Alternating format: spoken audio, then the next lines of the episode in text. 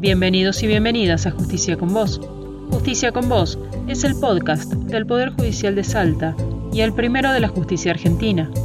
Semanalmente podés escuchar nuestros envíos en las principales redes de audio. Buscamos dar a conocer el funcionamiento de juzgados y tribunales para contribuir al acceso a la justicia. Esta es la voz de quienes trabajan diariamente en la justicia salteña.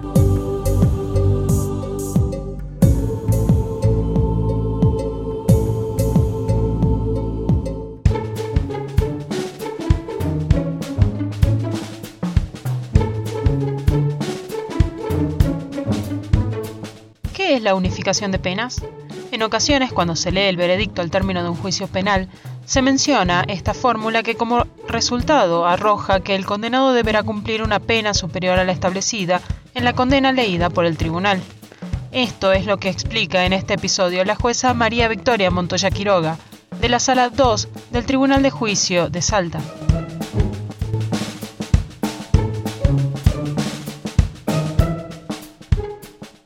Más allá de la cantidad de delitos que se le imputan a una persona, corresponde siempre una única sanción penal. Esto significa que no pueden coexistir penas independientes. La unificación de penas o de condenas va a garantizar que una persona condenada por distintos jueces o en distintos momentos cumpla una sola y única condena. Y para ello el Código Penal establece una serie de reglas específicas, ya sea que el condenado sea juzgado por un hecho anterior al de su condena, en el caso en que llamaríamos unificación de condenas, o que sea juzgado por otro hecho cometido durante la ejecución de la pena, en cuyo caso hablaremos de unificación de penas. Entonces, en primer lugar, el artículo 58 del Código Penal prevé la unificación de condenas, que se da cuando recae condena por hechos cometidos antes de una primera condena. La persona cometió distintos delitos y se lo llevó a juicio y se lo condenó por uno o varios de esos delitos, pero no por la totalidad. Lo correcto hubiera sido un solo juicio por todos los delitos, pero esto a veces es imposible de realizarse, por ejemplo, cuando las causas están en distinta etapa de investigación o, o del proceso o incluso en distintas jurisdicciones. En este caso, cuando se hace el segundo juicio y allí recae una sentencia condenatoria, se tienen que unificar ambas condenas. Esta unificación se hace de oficio, es decir, que la hace el juez de la segunda sentencia sin necesidad de que ninguna de las partes se la pida. Y para determinar a cuánto asciende, cómo se mide esta pena única, se utiliza lo que se denomina el sistema composicional, que consiste no en la suma de las penas impuestas en la primera y en la segunda condena, sino en un nuevo cálculo de una pena total equivalente a aquella que hubiese puesto el juez de tener todos los delitos en un solo juicio.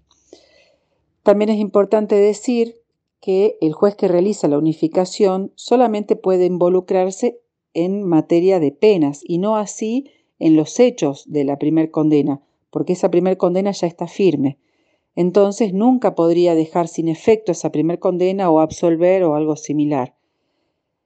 También es importante decir que el condenado no es reincidente, sino primario. Entonces, eventualmente podrá pedir los beneficios de la ley de ejecución de la pena, como ser, por ejemplo, la libertad condicional. Y una última acotación sobre la unificación de condenas. Si la primera condena fue de ejecución condicional, la segunda, al unificarse, también podría ser de ejecución condicional porque se violentó la, obligación de, de hacer un único juicio, en donde pudo eventualmente haber recibido una pena de ejecución condicional si los delitos, por supuesto, los permitían. Ahora, el segundo caso es el de unificación de penas, y este procede cuando se concede, se, perdón, se condena a un acusado luego de ya tener este una condena firme, mientras está cumpliendo esa condena. Entonces, la primer pena subsiste porque no se violentó ninguna regla de, acumulación. Esta unificación también se hace de oficio sin que nadie se la pida al juez. Si la primer condena fue de ejecución condicional, es decir, que sujeta al cumplimiento de reglas de conducta, al cometerse un nuevo delito dentro de los cuatro años, corresponde revocar la condicionalidad de la primer condena y dictar una única condena, esta vez efectiva, sí o sí, sea cual sea la, la pena a imponerse. Y para determinar el monto de la pena unificada, en este caso se utiliza ya el sistema matemático. Entonces se podría decir que se suma lo que le falta cumplir de la primera condena al monto total de la nueva condena. Pero esto en realidad da lugar a muchas confusiones en el cómputo de pena. El mejor y más sencillo sistema es la suma matemática de ambas condenas y a partir de ahí recién realizar el cómputo, descontando lo que ya lleva cumplido. A diferencia del caso anterior, en, la unificación de penas, si ambas condenas son de ejecución efectiva, es decir, son cumplidas dentro de la cárcel, no, no en forma condicional, corresponde la declaración de reincidencia.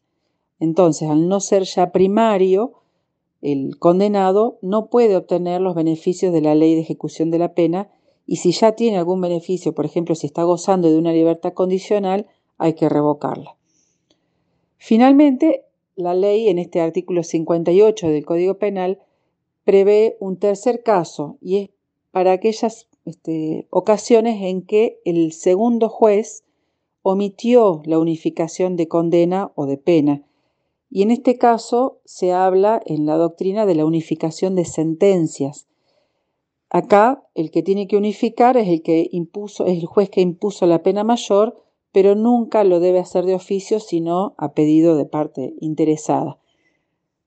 Y la parte interesada podrá ser el imputado en algunos casos o el Ministerio Público Fiscal en otros casos.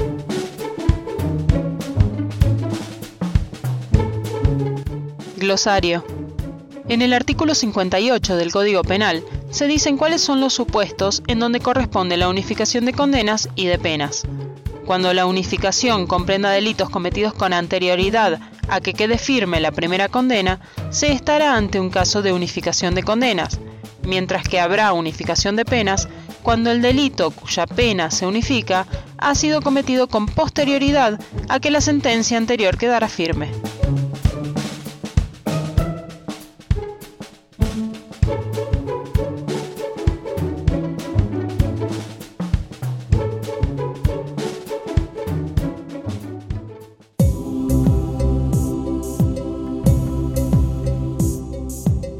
Nuestras redes en Twitter, Facebook, YouTube y en las principales redes de audio.